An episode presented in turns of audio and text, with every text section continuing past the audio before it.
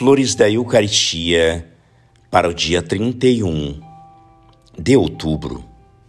A Igreja escolheu a cor branca como própria do culto do Santíssimo Sacramento.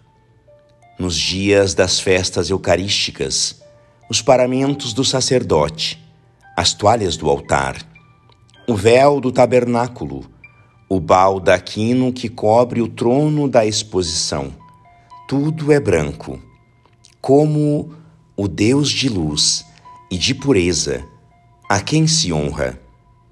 A Santa Igreja prescreve o máximo respeito diante do Santíssimo Sacramento, principalmente quando está exposto.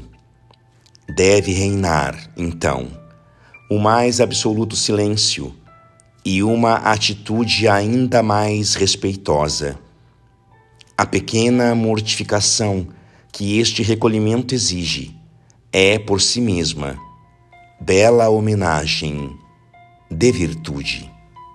Diante da exposição, a Santa Liturgia não se contenta com a simples genuflexão. Quer a prostração com os dois joelhos, a imitação dos vinte e quatro anciãos diante do trono celeste. Assim, nas homenagens do culto, tudo é destinado a significar a homenagem íntima da alma, sua respeitosa e profunda adoração. Que os adoradores lhe dediquem, pelo menos, respeito, devoção e amor. Graças e louvores sejam dadas a todo momento ao Santíssimo e Diviníssimo Sacramento. O Senhor esteja convosco. Ele está no meio de nós.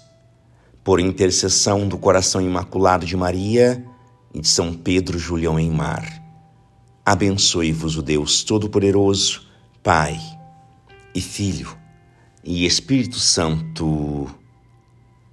Amém.